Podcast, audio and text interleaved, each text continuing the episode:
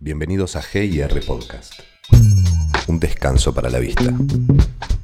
Guyer y Regules te cuenta novedades relacionadas al mundo legal, contable, notarial y tributario. Hoy hablamos con Leonardo Slinger y Santiago Madalena sobre asuntos laborales en el marco del COVID-19, el control del horario en el teletrabajo. A raíz de la emergencia sanitaria, el Poder Ejecutivo exhortó al teletrabajo y rápidamente muchas empresas adoptaron esta modalidad de trabajo. Por eso parece importante empezar por definir qué es el teletrabajo y qué es teletrabajador, y si teletrabajo y home office son sinónimos. Si bien no hay una norma que defina a la modalidad de teletrabajo, lo que generalmente se entiende es que se trata de aquel trabajo que se presta total o parcialmente mediante la utilización de tecnologías de la información, como ser computadoras, celulares inteligentes, y tecnologías de la comunicación, como ser Internet y tráfico de datos, fuera del ámbito físico proporcionado por el empleador, es decir, fuera del formato típico de trabajo desde la empresa o establecimiento del empleador. Esto permite que pueda entenderse que, en un sentido amplio, el teletrabajo puede realizarse desde el domicilio del trabajador o desde otro lugar que este último elija, en consecuencia, existirá un teletrabajador toda vez que estemos ante un trabajador que presta su servicio fuera del ámbito físico otorgado por el empleador mediante la utilización de tecnologías de la información o tecnologías de la comunicación. En general se habla de régimen de home office como sinónimo del teletrabajo, pero este último es un concepto más de recursos humanos que jurídico y puede inducir a error, en tanto el teletrabajo no necesariamente debe prestarse desde la casa o desde el hogar del empleado. Pero el teletrabajo no es algo que nació con la pandemia. Exacto. La pandemia generó un disparador, un disparador para que crezca en forma exponencial la realización del teletrabajo en Uruguay, pero ya existían varias empresas que lo venían realizando en los hechos previamente a ello. Esto era muy usual en empresas multinacionales o incluso en algunas empresas nacionales de sectores innovadores como el sector del software, que implementaban esta modalidad laboral, al menos en forma parcial, algunos días de la semana, por ejemplo. Uno de los desafíos que plantea el teletrabajo es el control del tiempo de trabajo, el cómputo de la jornada laboral. Por eso conviene preguntarse si es necesario o por qué implementar un mecanismo de control. Es necesario y es recomendable establecer un mecanismo de control por dos motivos. En primer lugar, porque es necesario controlar cuál es la jornada de trabajo realizada por el empleado en aquellos casos en los cuales el teletrabajo no se realiza como un trabajo meramente a resultado y en segundo lugar porque mitiga o disminuye eventuales reclamos de horas extra o de descansos trabajados.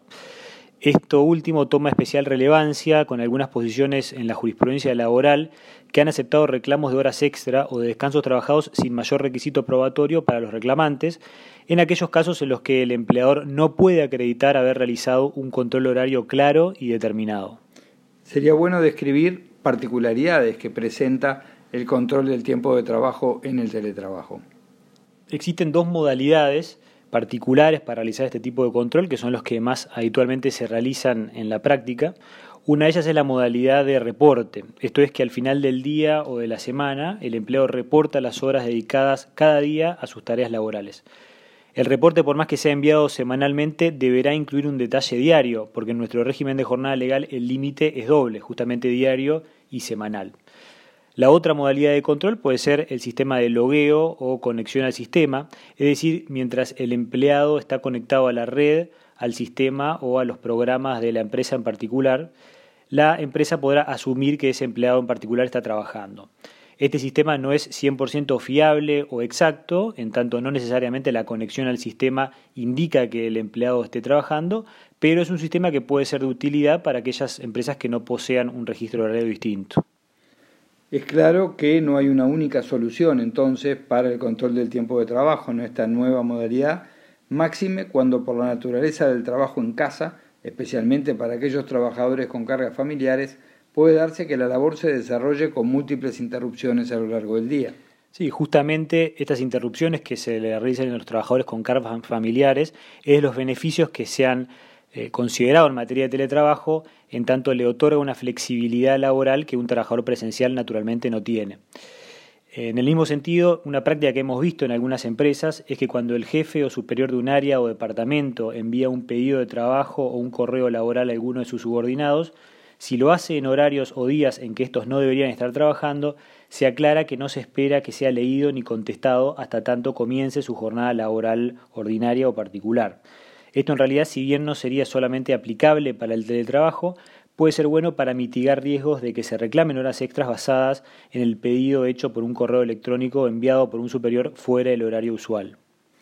Recientemente se presentó al Parlamento un proyecto de ley sobre teletrabajo. Sería importante destacar qué aspectos específicos regula en relación a tiempo de trabajo y su control.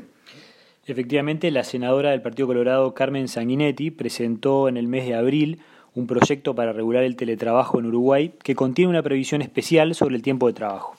Es una solución bastante novedosa porque prevé que el teletrabajador sea excluido del derecho de la limitación de la jornada diaria, de manera que el teletrabajador pueda distribuir libremente su jornada en los horarios que mejor se adapten a sus necesidades personales particulares, la que no podrá superar el límite máximo de 44 o 48 horas semanales según corresponda a su sector de actividad. Asimismo, se propone que sea facultativo de las partes establecer el sistema de registro de asistencia que permita determinar la cantidad de horas trabajadas por el teletrabajador en la semana. A manera de conclusión, entonces, esta nueva modalidad nos presenta nuevos desafíos a un derecho del trabajo cuyas normas sobre tiempo de trabajo y especialmente sobre jornada laboral fueron pensadas para un tipo de trabajo industrial y presencial que nada se asemeja al trabajo actual en general y mucho menos al que se realiza mediante la modalidad de trabajo.